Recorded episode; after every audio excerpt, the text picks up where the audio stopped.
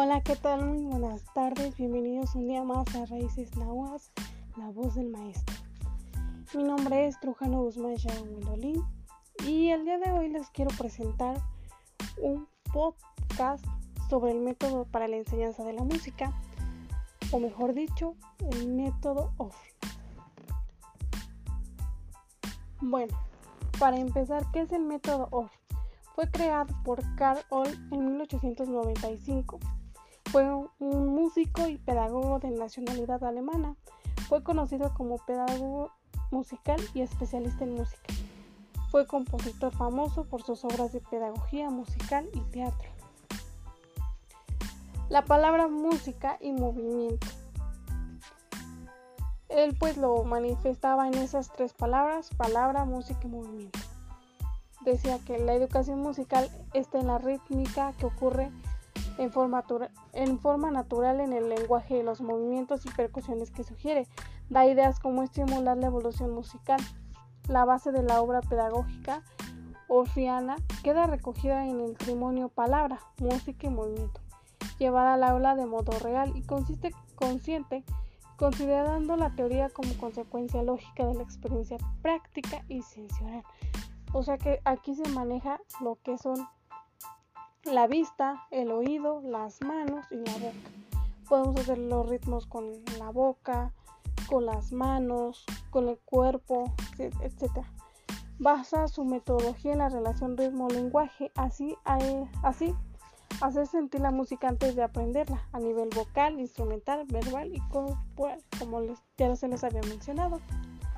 El ritmo y lenguaje pues es una de las primeras etapas que el método nos dice que es completa y espontánea expresión musical propia del niño.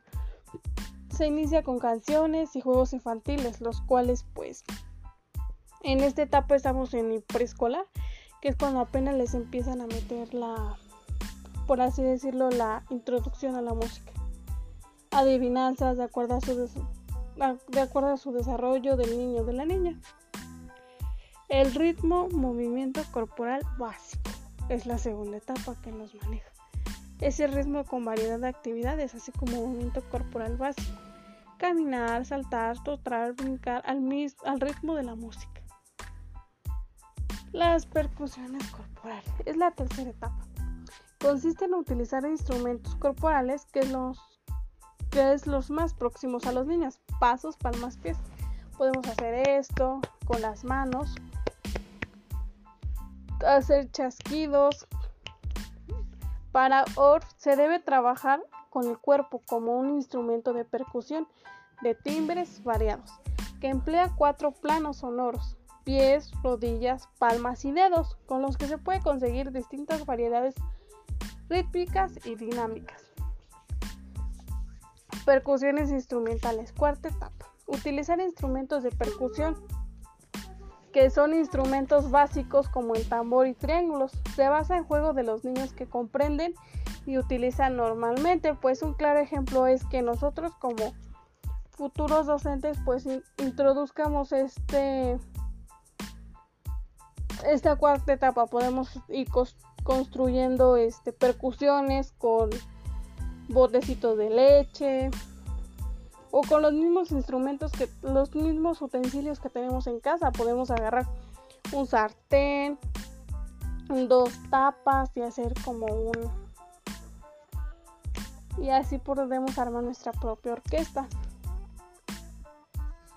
Y la quinta etapa que nos maneja el método de ORF es que se da el, se da el entrenamiento melódico a partir del recitado de ritmo de rimas, adivinanzas, que entonarán utilizando el intervalo de más sencillo y común en las canciones infantiles. El método básico de la escala que se usa es la pentatónica, do, re, mi, sol, do, re, mi, sol, la, si, do.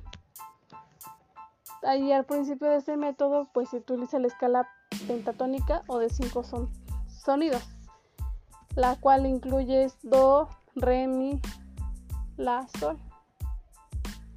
Y pues para este método solo se van a utilizar cinco notas, que estas pueden encontrarse en gran parte de la música folclórica y no occidentales, en las que suelen mezclarse intervalos de tercera con tonos enteros, como lo son el do, re, mi, fa, sol, la, o bien do, re, mi, sol, la. Y pues sus ideas pedagógicas de Orfo son dar importancia a la forma de ser y al comportamiento del niño, es decir, que gracias a la importancia de la música el niño se va desenvolviendo poco a poco y va, va adquiriendo una disciplina. Insistencia en tres conceptos, palabra, música y movimiento. Es lo como se les comentaba hace un rato, con nuestro mismo cuerpo podemos realizar diferentes sonidos. Realizar ejercicios rítmicos y melódicos donde aparecen actividades para instrumentos de percusión, pandero, timbrales, placas, flautas, etc.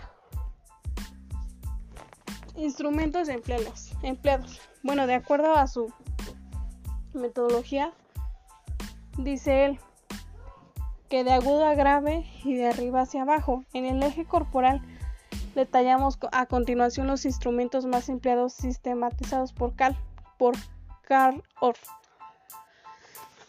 Él los menciona silbidos o chasguidos que se pueden realizar con los dedos así.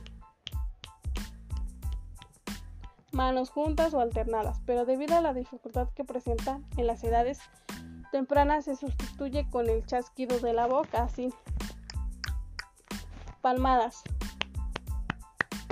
Bueno, se pueden dar a diferente altura en relación con el cuerpo, arriba de la cabeza, del pecho, entre las piernas, los pies a un lado y al otro y eventualmente atrás del cuerpo, rodillas o muslos. Bueno, las manos juntas o alternadas percuten sobre los muslos o rodillas en posición de pie o sentados. Los pies podemos ir así como que marchando. Se realiza de pie o sentados con un pie a los dos juntos y alternados. Podemos introducir variedad con las puntas y los talones. Y pues, ¿qué es lo que en realidad él pretende? Pues él pretende despertar la intervención de los niños. No busque elaborar un sistema rígido, sino una serie de sugerencias que sirvan al maestro como fuente y orientación de múltiples posibilidades musicales. Intenta dotar a la escuela primaria de ideas y material racionales para la educación musical de los niños. Intenta introducirlos al mundo de la música. Al utilizar estos instrumentos, se puede lograr buenos resultados practicando ejercicios de eco para acompañar rimas y refranes, trabalenguas, canciones de coro, audición, activa con percusión corporal y también crear nuestras propias creaciones e improvisaciones. También nos sirve para coordinar el movimiento y desarrollar las actividades motrices fundamentales, fomentar el trabajo en grupo, desarrollar la capacidad de concentración, etc. Y pues este es un claro ejemplo de lo que nosotros como futuros docentes podemos llegar a, realizar con nuestros pequeños. Es muy importante el mundo de la música, pues sí, ya nos dimos cuenta que sí, este, ya que nos permite, ya que el mundo de la música nos permite desarrollar diferentes habilidades. Y pues nos vemos a la próxima.